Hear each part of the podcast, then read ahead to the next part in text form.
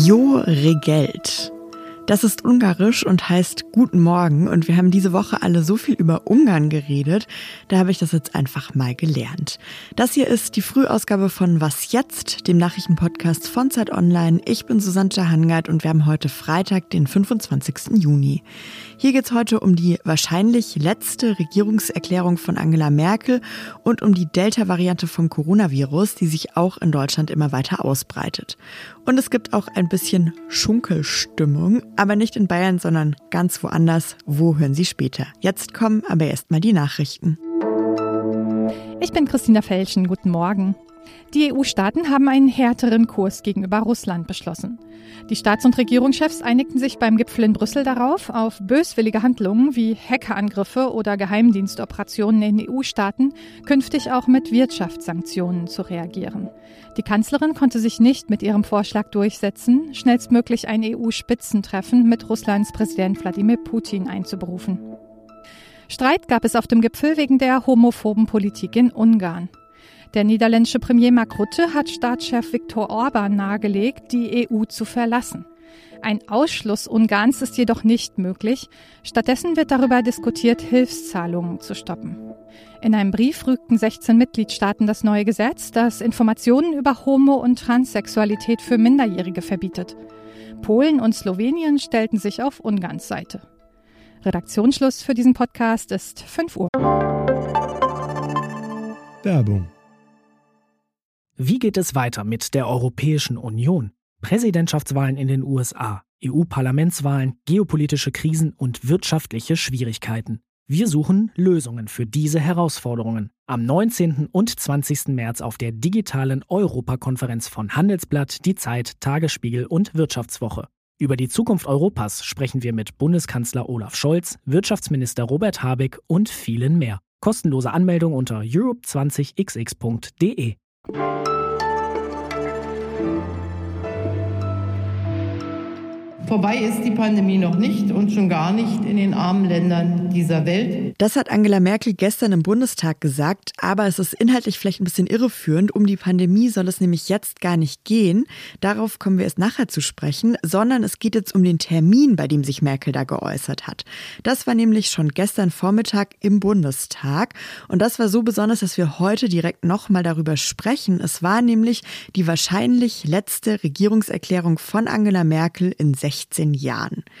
Ferdinand Otto ist Politikredakteur von Zeit Online und er hat sich das ganze Parlamentsspektakel angeschaut und kann es jetzt für uns nochmal einordnen. Hallo Ferdinand. Hm, hallo, grüß dich. Ferdinand, das Thema der Regierungserklärung von Merkel war ja Europa. Was hat sie denn gestern dazu gesagt? Genau, also üblicherweise orientieren sich solche Regierungserklärungen vor dem Europäischen Rat auch immer so ein bisschen an der Tagesordnung, an dem, was dort also die Staats- und Regierungschefs äh, in Brüssel besprechen wollen. In dem Fall ging es natürlich um Corona, um die Impfkampagne, darum, den Impfstoff auch global zu verteilen.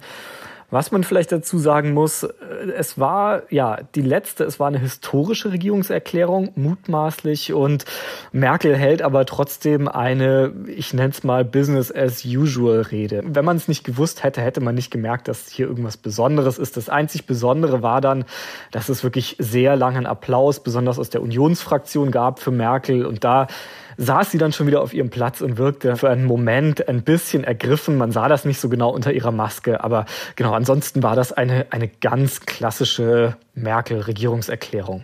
Jetzt wäre das Besondere, dass sich auch Laschet, Scholz und Baerbock geäußert haben, also die drei Personen, von denen dann eine in Zukunft aller Wahrscheinlichkeit nach die Regierungserklärung abgeben wird. Wie haben sich die drei Kanzlerkandidatinnen denn gestern geschlagen? Also gerade bei dem Thema bei Europa liegen wirklich keine großen Differenzen zwischen den drei. Das ist vollkommen klar.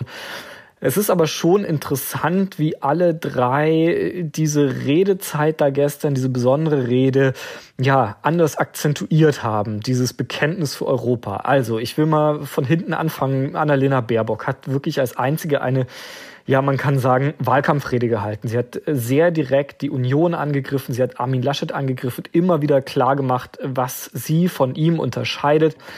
Mm, Olaf Scholz, es ist ja auch nicht so üblich, dass quasi ein Regierungsmitglied auf eine Regierungserklärung antwortet. Der hat sich ein bisschen zurückgehalten, der hat eher allgemein über eine Vertiefung der Europäischen Union gesprochen, gerade wo er ja als Finanzminister auch beteiligt war daran, dass Europa jetzt erstmals gemeinsame Schuldtitel ausgibt. Und Armin Laschet, ja, kann man sagen, der hat eine mh, hm, quasi schon Kanzlerrede gehalten.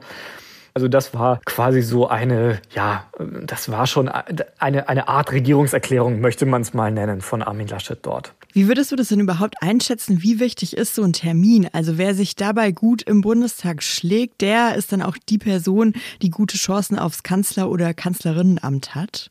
Ja, ganz so vorentscheidend würde ich sagen, ist das jetzt noch nicht. Aber ja, man muss schon sagen, also alle drei haben schon explizit diesen Termin gesucht, um hier jetzt nochmal vor der parlamentarischen Sommerpause und rein in den Wahlkampf so eine Duftmarke zu setzen und einen Ausblick zu geben darauf hin, wie sie diesen Wahlkampf bestreiten wollen. Ja, vielen Dank, Ferdinand. Dankeschön.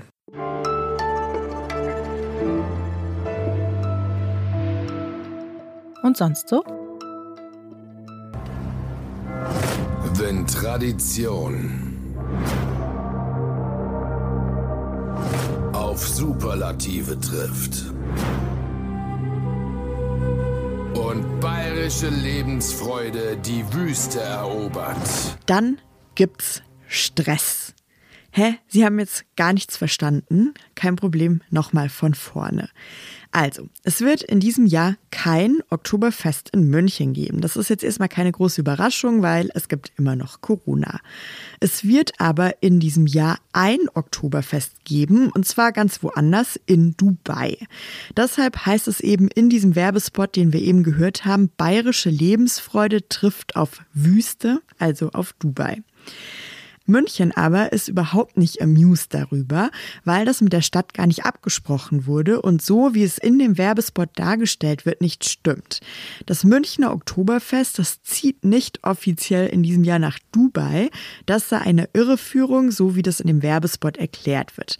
Ja, und weil die Bayern offenbar nicht so richtig viel Spaß verstehen, wenn es um ihr Oktoberfest geht, hat die Landeshauptstadt München eine einstweilige Verfügung gegen die Veranstalter des Oktoberfests in Dubai beantragt und am Landgericht München I wird das nun heute verhandelt.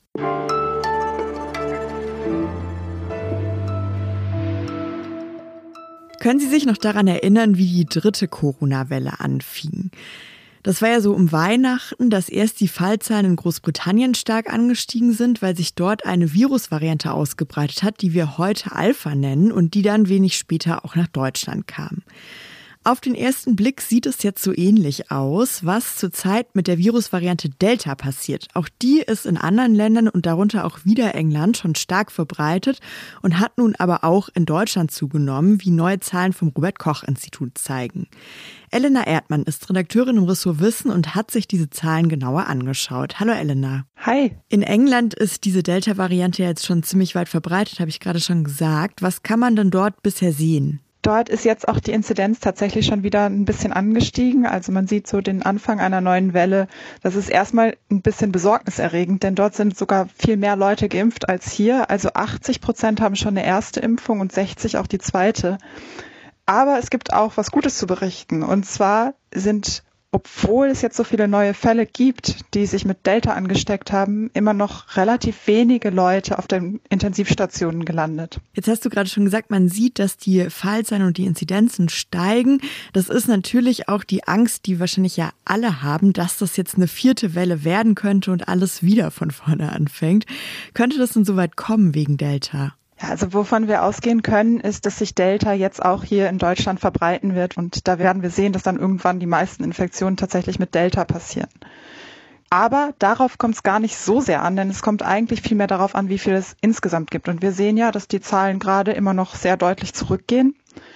Wir haben in den letzten zwei Wochen einen ganz leichten Anstieg, aber insgesamt sind es noch relativ wenig Fälle, die wir hier in Deutschland haben. Also so, wenn man das hochrechnet, wahrscheinlich so um die 2000 Fälle äh, in der letzten Woche mit der Variante Delta. Also es ist noch klein. Aber ich würde jetzt nicht ausschließen, dass es in den nächsten Wochen nochmal hochgeht. Ähm, kann sehr gut sein, spätestens dann wahrscheinlich im Herbst, wenn wir diesen bremsenden Effekt, den halt die warmen Temperaturen haben, wenn der dann auch wegfällt. Also dass es nochmal eine Delta-Welle gibt, scheint leider ganz gut möglich. Jetzt hast du gerade schon gesagt, ein Faktor ist natürlich auch das Wetter und wir haben jetzt das Glück, dass ähm, wir eben mitten im Sommer stecken. Worauf kommt es denn jetzt noch an, dass man vielleicht das ein bisschen im Griff behält, wie sich Delta ausbreitet? Das kommt natürlich auf die Impfungen an und das ist auch eigentlich die gute Nachricht. Delta scheint zumindest bei einmal Geimpften ein bisschen gefährlicher zu sein als die anderen Varianten, aber die zweite Impfung schützt auch vor Delta ziemlich gut. Und das heißt jetzt, je schneller wir impfen, desto besser. Und es heißt noch was anderes, nämlich einfach, wenn Leute sich anstecken, die geimpft sind, die erkranken dann eigentlich auch nicht so schwer und vor allem sind natürlich auch diejenigen geimpft, die besonders gefährdet sind, die stecken sich vielleicht auch überhaupt nicht an. Ja, vielen Dank, Elena, für die Erklärung. Gern. Und wir sind damit am Ende. Unsere Mailadresse ist wasjetzt.zeit.de. Ich bin Susanne Hangert. Das hier war Was Jetzt, der Nachrichtenpodcast von Zeit Online. Und ich sage jetzt Wislat, auch das ist ungarisch und bedeutet Tschüss.